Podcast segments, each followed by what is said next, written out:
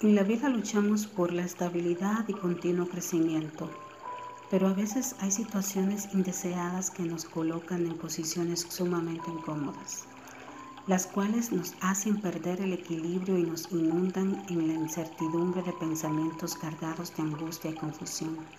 Sin embargo, en esos momentos es importante recordar que nuestros cimientos no dependen de la consistencia de nuestros estados financieros, ni de la fidelidad de nuestros amigos, ni del amor de nuestros familiares o de la estabilidad de nuestra salud, ya que todo lo anterior dicho en algún momento de nuestras vidas puede quebrarse, como fue el caso de Job.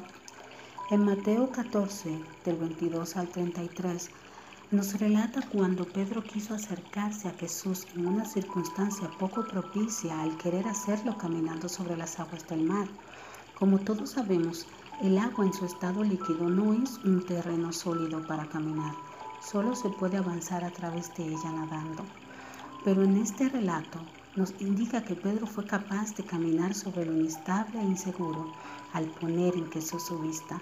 Por lo tanto, Dios es nuestra real garantía ante cualquier situación desfavorable en nuestras vidas. Claro está, esto no significa que no debas trabajar y cuidar los diversos terrenos en tu vida, tales como tener un buen testimonio, capacitarte día a día, luchar por tus sueños, saber administrar tus finanzas, relaciones personales, habilidades, pensamientos, emociones y cuidar de tu salud.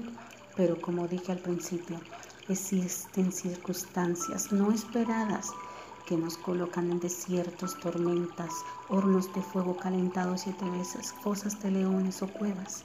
Pero al fijar los ojos en Jesús, nos llenamos de paz sin importar la adversidad. Por consiguiente, te invito hoy a ser como Pedro.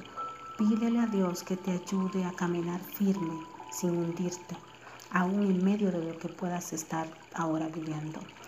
Pídele que sea tu refugio, tu oportuno socorro. Concluyo con esto. Si Jesús está en tu vida, cuando pases por las aguas, Dios estará contigo. Y si por los ríos, no te ahogarás.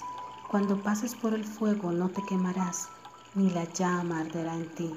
Por ende, seguridad en todo terreno, solo en Cristo Jesús. Que la paz y gozo del Eterno habiten en ti. Estuvo contigo tu hermana y amiga María Ruiz.